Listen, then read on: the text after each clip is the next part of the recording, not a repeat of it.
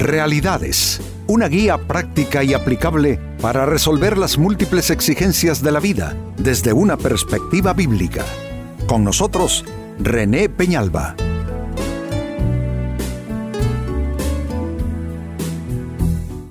Amigos de Realidades, sean todos bienvenidos.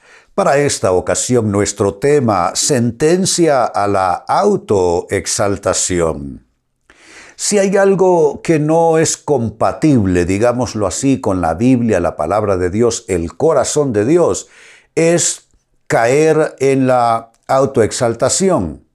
Cuando quizá no porque así lo querramos eh, necesariamente, pero caemos en la, eh, en la actitud de altivez, caemos en el orgullo, y eso eh, eh, afecta todo nuestro escenario de vida, nuestra atmósfera de vida, nuestras relaciones se ven afectadas por ello, eh, donde quiera que estemos, pero también eso crea un cierto desarreglo y una perturbación a nivel de nuestras vidas en términos espirituales y de relación con Dios. Pues hay una sentencia a la autoexaltación precisamente en la Biblia y son palabras de eh, Jesucristo, donde él dice y lo registra Mateo capítulo 23 versículo 12 lo siguiente. Pero aquellos que se exaltan a sí mismos serán humillados y, y los que se humillan a sí mismos serán exaltados. Esto nos indica claramente cuál debe ser nuestra actitud de vida y delante de Dios. Es mejor humillarnos delante de Dios que exaltarnos eh, porque estamos leyendo que el que se exalta será humillado, pero el que se humilla, caso contrario, será enaltecido. Hay un texto que en mis batallas de vida siempre fue mm, para mí algo importantísimo. Es aquella escritura que dice, humillaos pues bajo la poderosa mano de Dios para que Él os exalte cuando fuere tiempo. Eh, me ha tocado enfrentar batallas a lo largo de mi vida donde eh, tuve que perder incluso esas batallas. Perderlas con la intención de ser levantado por Dios en el tiempo y en la manera suya y no tratar de exaltarme a mí mismo sobre la adversidad eh, y sobre eh, todo aquello dificultoso que me tocó enfrentar. Esto, amigos, estoy claro y entendido que no es un consejo eh, gratificante. A nadie le resulta grato que le digan que debe humillarse para que Dios lo exalte. En general, la actitud humana carnal, si se quiere, es, es uno defenderse. O sea, me haces una, te hago dos. Y, ese es un, ni siquiera es un concepto, es una respuesta eh, en lo humano, en lo natural de las personas, pero nosotros no estamos para ser eh, llevados por nuestros instintos, sino por nuestro conocimiento y en este caso conocimiento de fe, de palabra de Dios. Entonces amigos, es mejor esperar en Dios que uno exaltarse tratando de lograr así, no sé, éxito y victoria en cualquier aspecto de la vida donde se esté eh, luchando. Leo de nuevo esa escritura, Mateo 23, versículo 12. Pero aquellos que se exaltan a sí mismos serán humillados. Es una clara sentencia. Y los que se humillan a sí mismos, noten, no humillados por otros, los que se humillan a sí mismos serán exaltados. Esto es, como llamo en mi tema de hoy, la sentencia divina a la autoexaltación. ¿Por qué hay censura en la Biblia, amigos? ¿Por qué hay censura en la Biblia a la autoexaltación?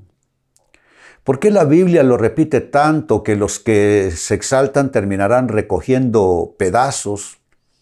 Que antes del fracaso es la exaltación propia pero que con la humillación viene la victoria. ¿Por qué la Biblia censura tanto la autoexaltación? Te voy a dar, amigo, amiga, cuatro respuestas. La primera de ellas, porque se vincula la autoexaltación con el diablo y con su caída. El primero en autoexaltarse ni siquiera fueron Adán y Eva, porque la desobediencia a Dios implicó que ellos querían entrar en un nivel superior, quisieron subir de nivel, autoexaltarse ellos por encima de donde Dios los tenía. Pero antes de que hicieran eso Adán y Eva, quien hizo precisamente eso fue Satanás, que era un ángel de luz. Era un ángel especial en las cortes celestiales. Pero dijo, subiré y yo seré igual que Dios. Entonces esa autoexaltación tuvo como costo que fuera expulsado de esos ámbitos celestiales. De ahí en adelante fue lanzado a la tierra donde, bueno, ya sabemos a qué se ha dedicado a través de la historia de la humanidad, pero es un ángel vencido y es un ángel que al final será puesto bajo cárcel para la eternidad, con todos sus ángeles seguidores, porque los tiene. Fueron expulsados ángeles por esa rebelión que no era más que una autoexaltación. Entonces cada vez que nos estamos autoexaltando, nos estamos alejando de aquel que en forma sumisa aceptó la cruz y aceptó muerte de cruz, Jesucristo. Él entró a Jerusalén eh, sentado sobre un manso pollino de asna. Eh, eh, dice la Biblia hablando de él que, que no quebraba la caña débil ni apagaba el pábilo que humeaba. Es decir, en Jesús no había ninguna actitud agresiva y tampoco de autoexaltación. La carta a los Efesios dice que Él se humilló hasta lo sumo tomando forma de hombre y estando en la condición de hombre, se humilló a sí mismo hasta llegar a la muerte de cruz. Cuando nosotros nos exaltamos, entonces nos alejamos no solo de esa imagen de Jesús, no solo de ese ejemplo, pero nos alejamos de esa relación también y comenzamos a vincularnos con aquel que es el padre de la autoexaltación y eso es Satanás. Yo sé, amigo, amiga, que tú no quieres eso, por consiguiente tendrás que tomar una decisión y es que autoexaltación no debe ser ninguna de tus estrategias de vida, ninguno de tus modelos de vida, sino más bien caminar en humildad, dejando que sea Dios quien te exalte cuando fuere tiempo. Como segunda respuesta, ¿por qué hay censura en la Biblia a la autoexaltación? La hay porque es una enfermedad del ego. Esto no solo es un tema espiritual, como lo que acabo de mencionar, pero también es un tema eh, psicológico, es un tema que mm, habla de enfermedad psicológica, enfermedad del alma. Eh, mm, ¿Qué es, qué es la autoexaltación? ¿Qué es el orgullo? ¿Qué es la altivez? Es una inflamación. ¿Y qué suele haber detrás de una inflamación? Enfermedad un órgano interno inflamado, incluso algo en el aspecto físico de la persona donde hay inflamación, allí lo que está indicando es que hay enfermedad. Entonces, la autoexaltación es una especie de tumor moral o espiritual. Lleva enfermedad por dentro. ¿Qué haces tú cuando te aparece una inflamación? Vas al médico porque necesitas asistencia. Creo que a todos se nos ha inflamado el ego alguna vez, por éxitos obtenidos, por voces de otras personas que nos dicen ser nosotros lo máximo, por engaños en que nosotros caemos y terminamos autoexaltándonos. Pero eso solo lleva de fondo enfermedad. Toda persona que tú veas, no solo tú mismo, tú misma, toda persona que tú veas vivir y le notes esa condición de autoexaltación, de, orgullo, de autosuficiencia, de altivez, lo que está indicando esa persona es que tiene una enfermedad psicológica y emocional. No, eh, para esa persona la humildad eh, es muy dolorosa. Eh, la humildad no es algo que está allí en su, en su condición como persona, sino la autoexaltación. O sea, esa persona está enferma. Tercera respuesta, la Biblia también censura la autoexaltación porque es una forma de autoengaño. Claro que lo es. Se autoexalta una persona y solo se está diciendo mentiras. Está sobrepasando el límite y la frontera de sus reales y verdaderas cualidades, de sus virtudes, de sus potencialidades, de sus recursos, incluso de sus logros. Hay quienes creen que lograron más de lo que habían alcanzado y al final terminaron destruidos. Si hay algo, amigos, que es absolutamente autodestructiva, es la autoexaltación.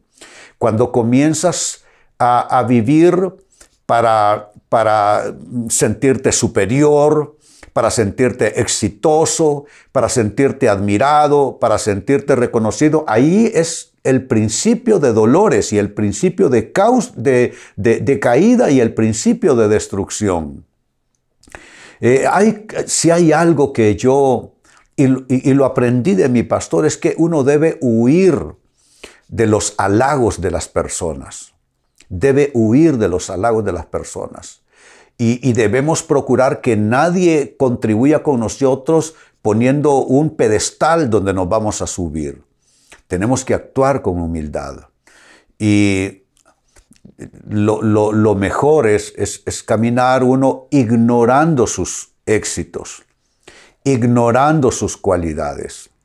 Bien eh, lo decía un amigo pastor y de él lo aprendí. Decía él que la adulación y, ese tipo de frases eh, de exaltación por parte de las personas debe ser como los perfumes, dijo él, que son para olerse, pero no para beberse.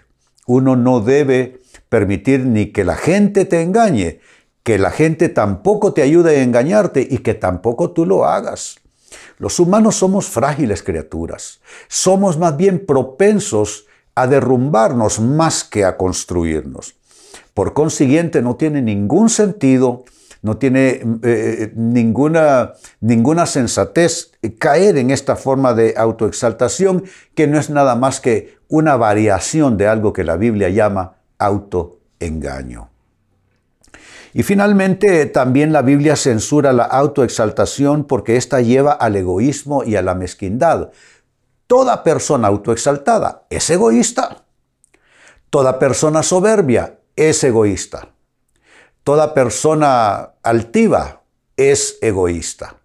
Toda persona autosuficiente es egoísta. Entonces, ese es un egoísmo basado en que la persona se siente o se cree erróneamente mejor, más exitoso, más potenciado, con más cualidades, con más recursos, con más experiencia. Insisto, es mejor, si, si tenemos todo eso, es mejor ignorar, ignorar todo eso. Es mejor mirar hacia otro lado. Es mejor ser conscientes de nuestras debilidades, de nuestras limitaciones, de nuestros fracasos, de nuestros pecados, que de todos nuestros logros. Eh, porque el, el, logro puede ser una mala bebida que te lleve a la autoexaltación. Vuelvo a mi texto de inicio, texto con que se origina nuestro tema, dice Mateo 23 y verso 12. Pero aquellos que se exaltan a sí mismos serán humillados.